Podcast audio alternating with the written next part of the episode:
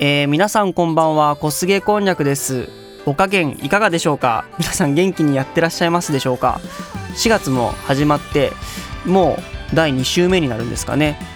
1日の日に第2回目の放送をアップロードしてで気づいたらもう1週間経ってるんですよね。早いですよね。ということで 第3回目も頑張っていこうかと思うんですがえっとですね第3回目ちょっといろいろどんなネタをやるか考えてたんですけどそれも全部ちょっと置いておいて最近あのびっくりしたことというかお伝えしたいなと思ったことができたのでそっちを行こうかと思います。でその内容も結構危うい内容っていうかまあポッドキャストにするような内容かどうか怪しいんですけど、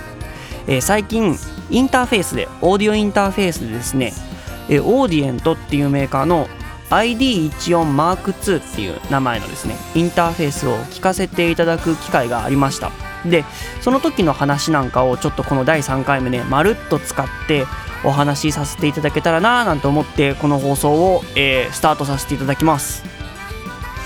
えー、そんな感じの、えー、雑多な内容でお届けしますが、えまあ、今回も第3回目どうぞよろしくお願いいたします。じゃあ早速ね ID1 を Mark2 の話、え、始めていこうかと思います。でなんでまあポッドキャストにしてまで、えー、こんな話をするかというと結構痛く感動しましてあのインターフェースですね。聞かせていただいたあのオーディエントの ID1 を Mark2 っていうのかな、うん、っていうインターフェースなんですけどその音質とか性能にちょっと感動してこれを良ければポッドキャストでもね、共有させていただけたらなと思って、まあ、こんな感じになっております。それで、えー、何が痛く感動したかというとですね、まあ、特にこのインターフェース個人的にすごいなと思ったのがうーんちょっとテストした環境のせいもあるのかもわからないんですけどとにかく僕の想像していたよりもめちゃめちゃよくローが取れるとかあとローが出るインターフェースだなっていう点がそうなんですよね。すごく感動したんです。それであのー、 Audient のこの今取り上げている ID14M2 ってインターフェースは、まあ、購入するとおよそ4万円ぐらいかな。4万円ぐらいの値段で購入できるかと思うんですがあのー、去年か一昨年まあそれよりも高い10万とか20万円ぐらいのインターフェースを集めてこう視聴する機会みたいなのがありましてまあその時とかの聞いた印象でなんか最近出てくるインターフェースってあんまりこうロー？低音ですね。低音がなんかあんまり出ないなっていう機種が多いっていう印象があったんですね。でちょっと話変わっちゃうかもしれないんですけどあの自宅で使ってる制作に使ってるインターフェースが RME の Fireface UFX っていうちょっと古いインターフェースを使ってるんですね。でこの機種もそんなに凄まじくローが出るようなタイプのインターフェースではないと思うんででこうなってくると僕の中でやっぱりこうローを出すという作業。まあ録音する音に対してもあとスピーカーから聞いたりする出音ですね。いずれにせよローを出すっていう作業は、まあ、結構大変なんだなという印象があったんですよね。でそれであのちょっと前にまた持ち運びのインターフェースがまず必要になってモツーの M2 っていうねインターフェースを買ったんです。これはもう全然安くて今普通の値段で買おうとすると、えー、2万2000円ぐらいのインターフェースかなになると思います。ただ今全然もう入手ができなくて Amazon とか見るとそれこそ3万とか4万とかいうなんかプレミアみたいな値段がついてるんですけどでそれ買った時はちょっと賭けであんまりその音聞く機会がないまままあ大丈夫だろうと思って買ってで聞いてみたらまあ基本的にあの思ってたよりは全然良かったんですけどローを出すという点に関してはまあこんなもんだよねみたいな。だからやっぱりその印象としてローを出すのって難しいよねっていう印象でずっと聞いてました。それでまあそのインターフェースを使ってどんな作業というか、まあ、インターフェースの使用用途なんですけど、えっと、去年から僕大学で非常勤講師やってましてあのその授業時にねあの音を出すためとかあとはあの学生の方が作ってくださった課題とかを聞くためのインターフェースとして使ってたんですけどやっぱりちょっと M2 で聞くとうんいまいちこうミックスとか質感の部分で分かりづらいなと思う箇所が結構あってもう一段だけね音質がいいものが何かないかなと思ってなんとなく考えてたんですけどそんな中去年かな去年の秋口ぐらいですかねこのオーディエントっていうメーカーが ID14 っていうインターフェースをリニューアルしてマーク2になったっていう情報があってでもともと僕オーディエント結構音が好きだったのと僕の中ではかなり音質がいいメーカーっていうこう印象があったんですね。だいぶ前に一回あの初代のね ID22 とか ID14 かなを視聴してその時にそんな印象があってあマーク2になったらちょっといいのかなと思ってたんですよ。それでリリースされた直後に、あのー、公式のページかなかなんかで新しくなったって言って見たんですけど、その時ちょっとがっかりした点が一つだけあって、それが AC アダプターで動かなくなった。っていう点なんですね。で、かなり偏見は入ってると思うんですけど、やっぱりオーディオインターフェースそのパソコンからの電源供給だけで動くんじゃなくってあの外部からね電源を供給して動くような機種の方がまあ今までの経験上音質がいいっていうのがあってで ID14 初代機も AC アダプターを挿すことができて外部から電源を供給することができるようなタイプの製品だったんですねまあそれもあって、まあ、個人的には音質がいいのかななんて考えてたんですよ。ただねそれがあの第2世代というかマーク2になったらその電源供給できるアダプターはなしになって代わりに接続が USB の Type-C だけ。つまりパソコンからの電源供給だけで動くインターフェースっていうことなんですね。だからこれってもしかして実は音質の面では退化してるんじゃないかなみたいなのをもう絵を見た瞬間にパッとちょっと思っちゃったんですね。でとはいえスペックを見るとあの歪みもえっ、ー、とあとダイナミックレンジもか。この2つ両方とも向上してるらしいんですよ。だから音質がまあスペック上良くなっているってことですよね。これかなり不思議だなと思ってまあどういうことなのかちょっとね機会があったら音を聞いてみたいなと思ってたんです。そしたら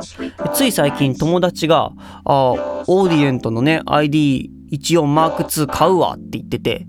で、これで3ヶ月越しぐらいですよね、おそらく。3ヶ月越しぐらいで、あ、いよいよ音聞けるじゃんと思ってワクワクして聞いたらめっちゃ良くて、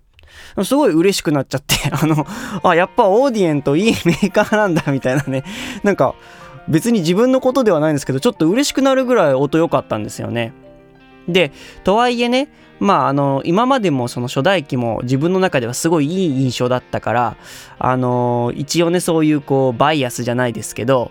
ね、そういうものがあるのかなと思って。でその場に一応あのちょっと全然価格帯違うんですけどプリズムサウンドっていうメーカーのタイタンっていう50万円超えてんのかな、うん、すごい高いインターフェースもあって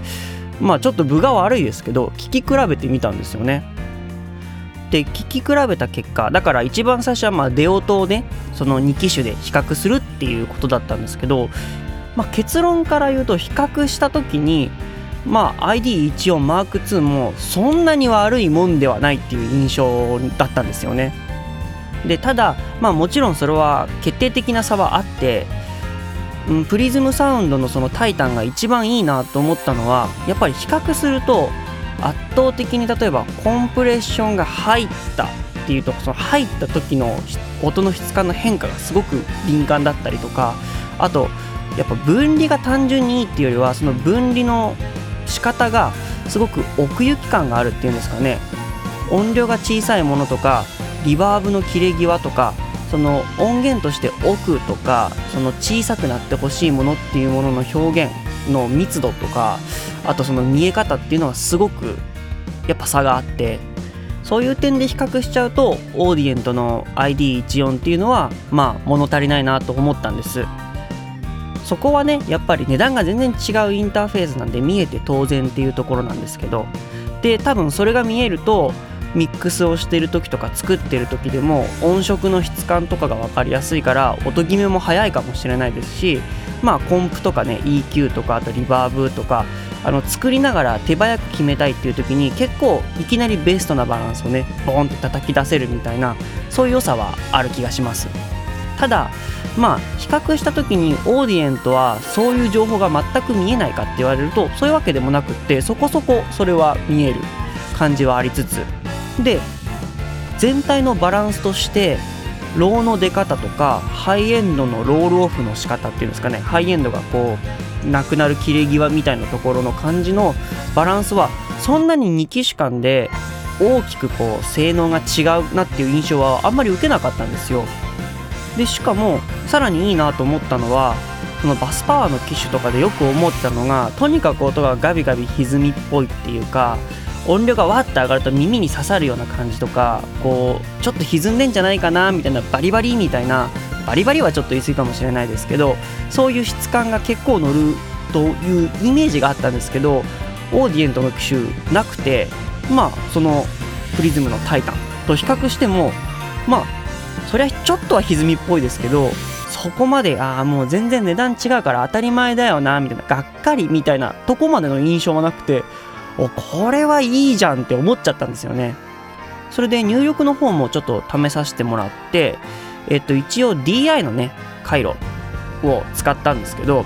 DI の回路を使ってベースの録音をちょっと試しにしてみたんですよ。でオーディエント側はオーディエントのその前面にある DI の端子から、まあ、入力してで片っぽえプリズムサウンドのそっちのインターフェースはその先にマイクプリアンプが API の 3124V かな？がつながってたのでそこの DI の端子に挿してまあその2つで比較してみたんですね。でこれもまあ聞き音とちょっとまあ印象似てるかもしれないんですけどそれはもちろん深さとかさっき言ったその音の大小に対する敏感な感じっていうのは全然あの API とタイタンの組み合わせは素晴らしくてオーディエントの方に関してはあのやっぱりそういうこう敏感な部分に関してはあんまりちょっと取れないなっていう印象はありつつもまあ、大きな枠組みで見るとむしろオーディエントの方はちょっとだけドンシャリって言ったらおかしいかな。ドンシャリってことじゃないんですけど少し明るめの音で取れててでかつローも別にあのー、全然取れないっていうわけでもないですよ。いや取り音も結構通にこれ使う分には全然いいじゃんっていうぐらい良くてですね。で逆に言えばじゃあもう AC アダプターもいらないでバスパワーで駆動してこんだけの性能が出るんだったらもう持ち運びのインターフェースとしてねまあ自分もこれ欲しいなーみたいな印象になっちゃいまして買おうと思います。オーディント ID14 マーク2買おうと思います。でちょっと買ったらせっかくなんでいくつか自分でも検証してみたいと思ってることがあって一つはあのオーディエントのその ID1 を Mark2 だけでまあ自分がするようなそのエンジニアリングの作業っていうんですかね。自分でミックスをしてみたりとか、まあ、自分で音圧を上げてみるみたいな作業がそのインターフェースだけでちゃんといつも通りできるのかっていう点。これちょっと気になるんで試してみたいなと思ってて。であとまあその作業にあたってベースとかねギターとか録音したりとかもしいけるんだったら歌とかもねちょっと撮ってみたりとかしてそのいつもやってる作業をオーディエントの ID14 で全般をやるとどうなるのかっていうのはちょっとこれかなり興味があって買ったらちょっとやってみようかなと思ってます。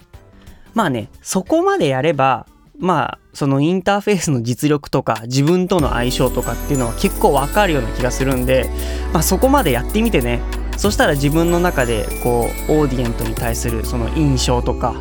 まああのいいと言ってたのけど、まあ、実際どうなのかみたいなそういう部分がまあ明確になるのかなと思ってます。なのでまたそういうことやってみたらそれもねうーんできたらネットに公開したりというかまたこのポッドキャストでねお伝えさせていただいたりとかしつつまたちょっとこのね放送としても盛り上げていけたらなみたいな風に思っております。ということで、えー、今回はですねなんか突然ですが小菅 ID14M2 を買うってよ回みたいな話になりました。そんな感じでまああの比較してねレビューとかみたいなのもなんとなくなんとなくやってるのでまたポッドキャストとかねこういうような時に、まあ、レビューした感想とかあとまあねレビューした時に音源とか残せたりして公開できるのであれば試しにねポッドキャスト上にその音源を流してみたりとかしてあの聞いてくださる方でも比較できるみたいなものができたらいいのかななんて思ってます。そんな感じのあの野望を抱きつつ第3回目はここら辺で終わりにしようかなと思います。また引き続き次の放送もどうぞよろしくお願いいたします。小菅こんにゃくでした。またまた。